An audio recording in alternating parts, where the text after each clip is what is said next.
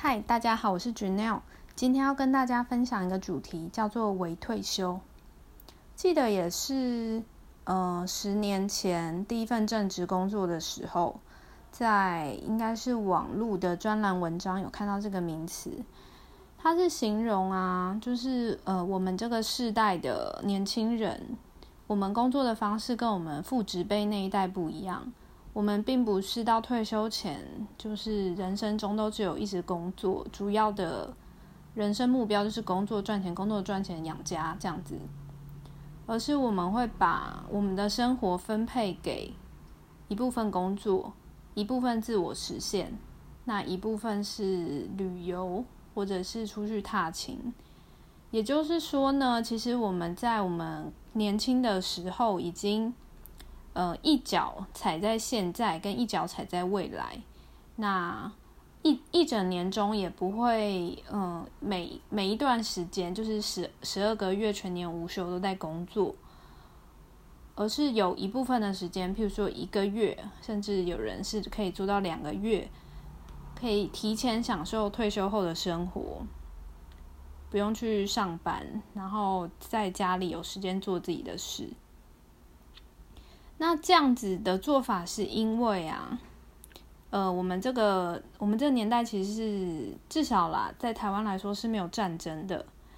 所以在这种成平的时代，我们其实更看重生存的价值。我们不会觉得说生存是这么困难的事，所以我们更会去发挥我们这个人的价值，更会往内探求说，嗯，我怎样可以过得更有意义。然后我怎样可以让我的人生更充实？所以，我们，呃，我知道老年人有时候会很爱说我们提前享受，但其实这不是提前享受，因为呢，以前的人呐，他们一辈子可能都没有离开他们的家乡，因为等到他们年纪大了，如果有钱了，想要去旅游，呃，许多人也会因为生病或者是老化而没有体力。甚至是因为年纪大了嘛，就会没有兴致，那因此也就错失了这样子的体验。那我们这个时代年轻人，因为不想要错失这样子的体验，所以我们选择在我们年轻的时候拨一部拨一部分时间是给工作，但一部分时间呢，就提前来体会这个退休的日子。那这样其实还有一个好处，就是呃，我们的生活不会被榨干。而相反的，会有一个比较平衡的人生。嗯，我第一次啊，觉得这是很必要。是当我嗯以前去补我那个证照班的时候，有个老师，其实我非常的敬仰他，因为他非常的会教书，而且他的人生历练很富足。就是他每次上课的时候，虽然啊有些同学会很讨厌他上课，然后讲一些跟课堂无关的东西，就是他自己人生经验。但我每一次听到他在讲他人生经验的时候，我的 两行清泪就会飙出来，因为实在太感人了。他，嗯，我印象中他好像是云林人吧，就是他以前是农家子弟，嗯，然后父亲就是农夫，然后当他要上大学那一年，嗯，他爸爸叫他去台北跟着他的叔叔吧，就是因为他。成绩蛮不错的，就考上台北，然后跟着他的叔叔，就是去学一些东西，然后他在台北念书。那其实他就是农家小孩，然后他很好笑，他就说，其实他那么会念书是被迫的，因为他不想要做农夫，所以他那个时候就是即使哥哥姐姐，嗯。就是反正即使家里有哥哥姐姐啦，他就会觉得说不行，我再怎样我都不要回家帮忙，所以他就是死命的念书，念到就是可以远离他们家。然后他在台北的时候就是很认真嘛，所以后来也念到研究所。他在老师那个年代，研究所其实是很厉害哦，真的就是 top 前一 percent 的人才可以到的。然后他那时候。疯了，就拼了命的在台北找工作，因为就死都不想要回家当农夫。所以他那时候国考啊，就是勉励自己毕业第一年绝对就要考上，不然他可能就会被叫回家帮忙。然后他的确也以就是，反正他都，我觉得老师也蛮自谦的啦，不知道事实为何，因为他都说他就是低分略过，但是都会勉强上榜的那种人。好，他后来就如愿的留在台北。嗯，然后他就是因为他那时候是高普考嘛，他就去当公务员。但是呢，当公务员当到第七年的时候，发现了呃，发生了一件事，改变了他的一生。就是因为他那时候是待在类似调查局之类的机关，所以呢，他们会有一些案件，其实可能是上下上下交相贼嘛，就是案主其实跟他上面的长官有勾结，长官跟他说不要办。但是，呃，最上层长官说不要办，但是因为他的直属主管是蛮清廉的人，就说不行，这个案子怎么能不办？就坚决要办。于是，在有一次下班回家的途中，就是被不明人士拿刀，就是朝屁股砍了三刀，然后后来紧急住院，嗯，然后下半身就就是瘫痪了。有有领到政府补，就是抚恤金啦。只是他被这件事吓到，因为他会觉得主管好好的一个人，只是因为忠于工作，然后这个世界上有能力的人、有权力的人太多了，然后我们只是一般考进去没有势力、没有背景的基层公务员。那我们想要做对的事情，我们不想违违背我们的良心，我们却要遭受这种对待。然后坏人也是没受到惩罚嘛，而且后来也没有抓到。于是他就想说，因为他还想继续爬公务员体系上去，但是他那时候整个被吓到，他就觉得如果爬上去都是这种状况，那他不要，他不想要用他的命换。当年我记得他说，当年他是月薪七万五的。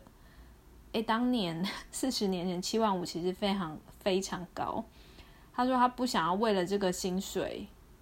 就是赔上自己的命。所以啊，他那个时候是铁饭碗，当年真的是铁饭碗。他还是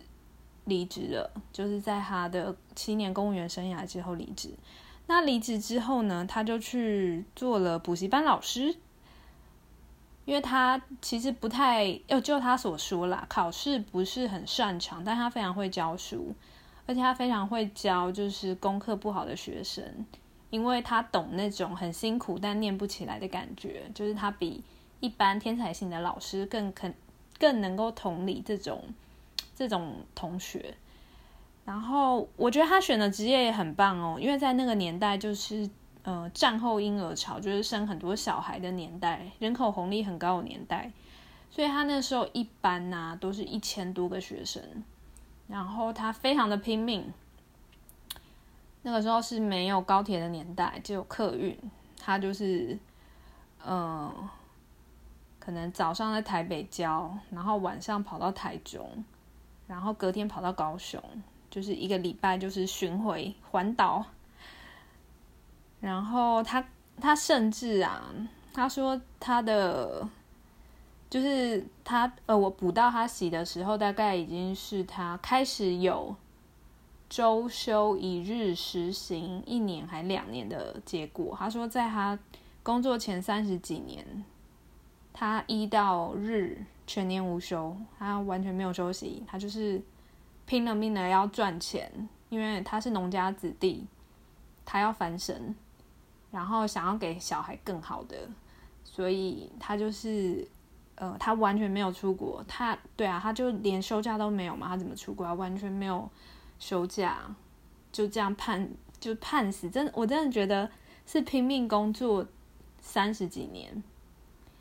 然后直到前几年，我记得他好像有一次是生了比较严重的病要去开刀，然后是忘记是他儿子还是。嗯，他家人，其他家人跟他说，其实你现在已经，呃，不到家财万贯，但也已经很富足，你的晚年根本不需要担忧了，你可以开始有休息，就不需要那么拼，所以他才他说他那时候才开始周休一日或两日，然后也开始做国内旅游，才开始懂得放松，因为他现在儿子也长大。呃，我我印象中他儿子跟我年纪差不多啦，所以就也是三十几岁，所以他其实现在也没有家庭的重担。然后听到那个补习班老师的故事的时候啊，其实我当年真的就在课堂上哭出来了，因为我觉得天哪，他这样年轻时候根本就是没有人生呢，他只有他只有工作，嗯。然后他的小孩其实也是因为几乎不在家嘛，都是师母照顾的。然后我会觉得，虽然老师赚了很多钱，可是我完全不会想要这样，我真的完全不会。就是如果你拼了三十年，然后你说你赚五千万，但是你全年无休，我也不会要。嗯，我那时候听的感想就是那样。然后，但是呢，我们当然也很羡慕老师赚那么多钱嘛。于是，其实我自己常常在想啊，我如何平衡这两这两者之间？或许不需要那么爱钱，但是生活还是要过得下去。所以后来在我自己出社会之后的做法是，我每年也会放自己一阵子的假。但是不一定要看那个时候的生命状况。譬如啦，就是我第一份全职工作其实真的超忙，嗯，几乎全年无休，然后薪水也没有老师高。但是呢，因为我那个时候每一年都要请考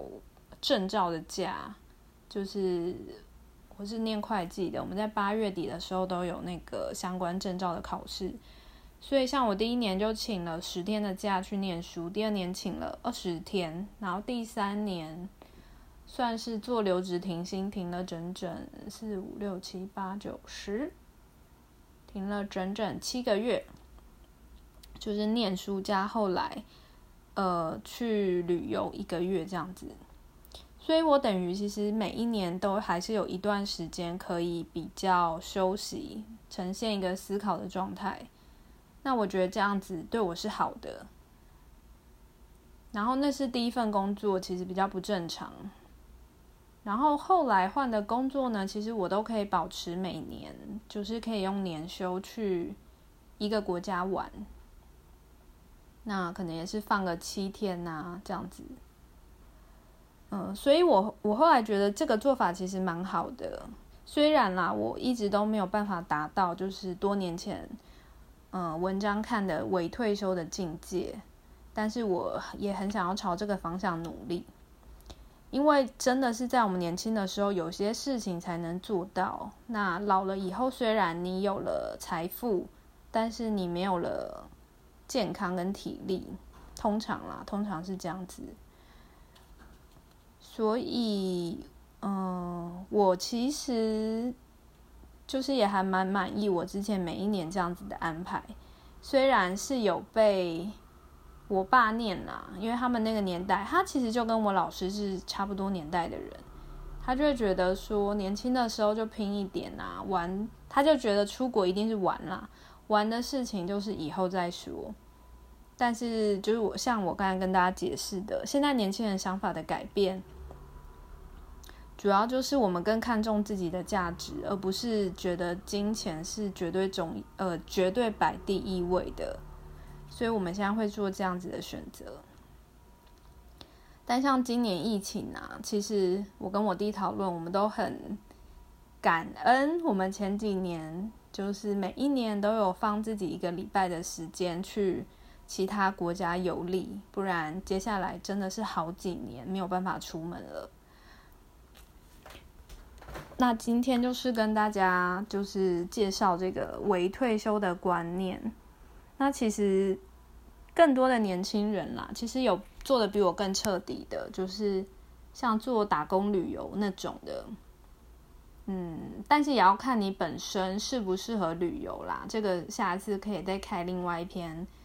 呃，讲一下我的想法。那今天就先这样喽，谢谢大家，拜拜。